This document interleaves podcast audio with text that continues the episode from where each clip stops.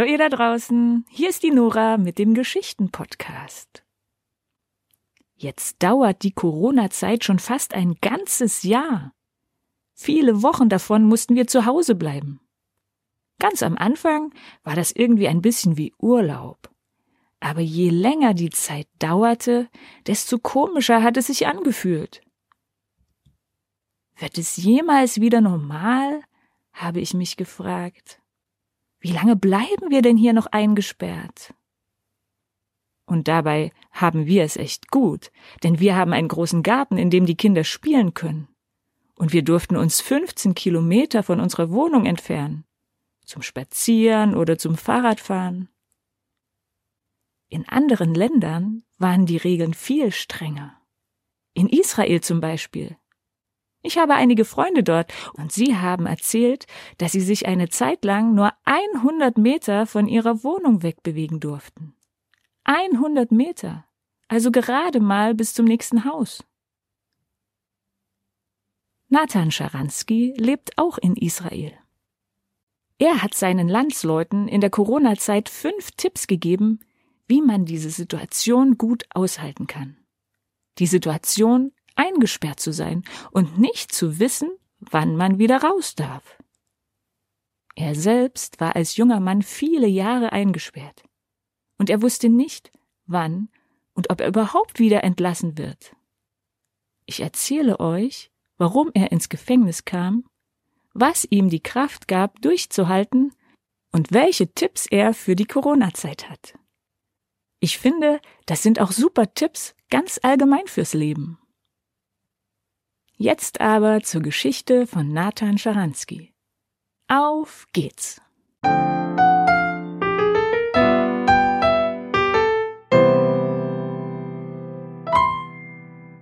Schachspielen und Mathematik, das war seine Welt. Eine Welt, in der er nicht darüber nachdenken musste, ob das richtig oder falsch ist, was er sagte. Ob er sagen durfte, was er dachte, oder ob er sagen musste, was er eigentlich nicht glaubte Nathan Scharansky wurde in der Sowjetunion in eine jüdische Familie hineingeboren. Aber alles, was mit dem Jüdischsein zu tun hatte, war verboten. Es war verboten, zur Synagoge zu gehen. Es war verboten, zu beten. Es war verboten, jüdische Bücher zu lesen. Das Einzige, was Nathan mit dem Jüdischsein verband, war Antisemitismus. Also, dass man Juden hasste und benachteiligte. Er lernte früh, dass es besser war, nicht zu zeigen, dass man jüdisch war. Ja, selbst sein jüdischer Name Nathan wurde nur heimlich von seinem Großvater verwendet. Um nicht aufzufallen, hatten die Eltern ihn lieber Anatoli genannt. Erst viele, viele Jahre später durfte er sich Nathan nennen. Als junger Mann erfuhr er davon, dass der Staat Israel ein Land für Juden war, in dem man als Jude frei leben konnte. Dort muss ich unbedingt hin. Ich will frei leben und mich nicht länger verstecken. Er stellte einen Antrag beim Staat, um nach Israel auszuwandern. Der Antrag wurde abgelehnt, er durfte nicht ausreisen. Aber seine Frau durfte. Einen Tag nach der Hochzeit durfte sie nach Israel. Nathan blieb in der Sowjetunion und begann dafür zu kämpfen, dass Juden jüdisch leben durften dass Juden nach Israel ausreisen durften, wenn sie es wollten. Und überhaupt kämpfte er dafür, dass alle Menschen in der Sowjetunion menschenwürdig behandelt wurden. Das wurden sie nämlich nicht. Alle sollten das Gleiche denken, und wenn jemand etwas anderes sagte, als der Staat es wollte, wurde er gefangen genommen. Nathan wusste, dass es gefährlich war, für die Freiheit zu kämpfen. Aber er hat sich bewusst dafür entschieden. Nach zwei Jahren gab seine Frau in Israel einem Touristen heimlich ein Büchlein mit, das er Nathan bringen sollte. Es war ein kleines schwarzes Buch. Nathan öffnete das Büchlein und konnte nichts lesen. Es waren die Psalmen auf Hebräisch. Und Nathan konnte nur ganz wenige Worte auf Hebräisch. Die Buchstaben sind ganz anders als die russischen. Er sah in das Buch und sah nur tausende von Zeichen. Er wusste nicht mal, wo ein Satz begann oder endete. Ich habe im Moment keinen Kopf und keine Zeit dafür, sagte er und legte das Büchlein zur Seite. Vielleicht schaue ich es mir später an. Einige Tage danach wurde er von der Polizei festgenommen und ins Gefängnis gebracht. Er bekam eine Liste, auf der alle Dinge standen, die die Polizei von ihm beschlagnahmt hatte. Da stand auch drauf kleines schwarzes Buch mit nicht russischem Text. Die Polizisten hatten keine Ahnung, dass das Hebräisch war. Als Nathan das auf der Liste las, bat er die Gefängniswärter, bitte bringt mir dieses kleine Buch. Aber sie sagten nein. Immer wieder bat er, bitte bringt mir dieses kleine Buch. Aber sie sagten nein. Drei Jahre lang bat er um das kleine Buch, bis sie es ihm schließlich gaben. Jetzt machte er sich also daran herauszufinden, was die fremden Zeichen zu bedeuten hatten. Er hatte viel Zeit. Also verglich er die Zeichen miteinander, schaute sich die Wörter an, schaute, wo die Wörter wieder vorkamen. Und ganz, ganz langsam erkannte er das System der Sprache. Und der erste Satz, den er entziffern konnte, war ein Satz aus Psalm 23. Auch wenn ich durch das Tal des Todes gehe, fürchte ich nichts Böses. Auch wenn ich durch das Tal des Todes gehe, fürchte ich nichts Böses. Dieser Satz sprang ihn an.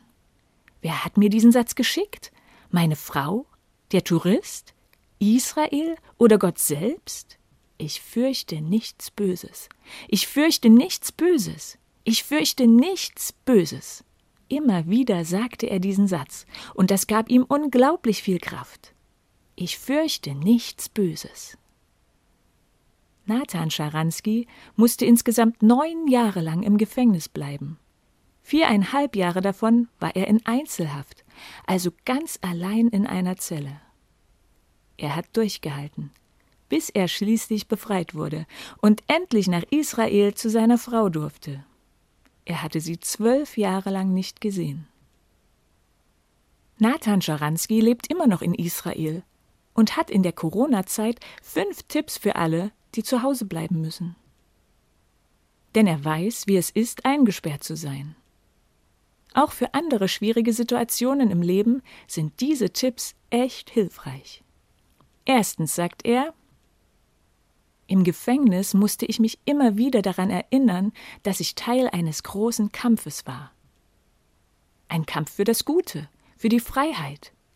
Ihr sollt euch auch daran erinnern, wir sind in einem Kampf, im Kampf gegen einen gefährlichen und unsichtbaren Feind, das Coronavirus. Und wir haben das Ziel, dass so viele Menschen wie möglich überleben. Gemeinsam können wir den Kampf für das Gute in der Welt gewinnen. Zweitens. Im Gefängnis wusste ich nicht, wann ich entlassen werden würde. Ich wusste nicht, ob ich überhaupt jemals entlassen werden würde. Macht also keine Pläne in der Hoffnung, dass in den nächsten Tagen alles vorbei sein wird und ihr wieder raus dürft. Ihr habt das nicht in der Hand. Versucht lieber Pläne zu machen, die ihr selbst in der Hand habt. Zum Beispiel könnt ihr euch vornehmen, in den nächsten drei Tagen ein Buch zu lesen, das ihr schon immer mal lesen wolltet. Du kannst im nächsten Monat eine Sprache lernen, die du schon immer lernen wolltest. Etwas, was ihr selbst machen könnt und was euch Freude macht. Und wenn ihr das macht, seid ihr ganz frei. Entscheidet selbst, wie ihr die Zeit gut nutzt. Drittens. Verliert nie den Sinn für Humor. Im Gefängnis habe ich meinen Wärtern immer Witze über das sowjetische Regime erzählt. Das war natürlich verboten. Und es war für sie verboten, darüber zu lachen. Sie hätten sonst sofort ihre Arbeit verloren. Aber sie mussten sich das Lachen verkneifen. Ich sagte Merkt ihr etwas? Ihr seid eigentlich die Gefangenen. Ihr dürft nicht mal lachen, wenn ihr lachen wollt. Ich bin frei. Ich kann lachen und Witze machen. Also, erzählt euch Witze, ruft eure Freunde an und erzählt euch Witze. Viertens. Gebt eure Hobbys nicht auf. Mein Hobby war zum Beispiel Schachspielen. Ich konnte Schach spielen, ohne ein Brett zu haben. Im Kopf. Im Gefängnis konnte ich tausende und abertausende Spiele gegen mich selbst spielen. Ich spielte am Ende sehr gut. Als ich entlassen wurde, bekam ich einmal die Gelegenheit, gegen einen Schachweltmeister zu spielen. Und ich habe tatsächlich gewonnen. Nutze also deine Zeit für deine Hobbys. Fünftens. Spüre deine Verbindung zu anderen Menschen. Du bist nicht allein. Wir Juden waren über tausende von Jahren in der ganzen Welt verstreut. Aber wir hatten immer das Gefühl, dass wir Teil von einem großen Volk sind, einem großartigen Volk, mit einer gemeinsamen Geschichte, einer gemeinsamen Zukunft und einem gemeinsamen Auftrag. Und ich sage jetzt als Nora, ihr, die ihr das hört, seid vielleicht keine Juden, aber wir sind alle Menschen.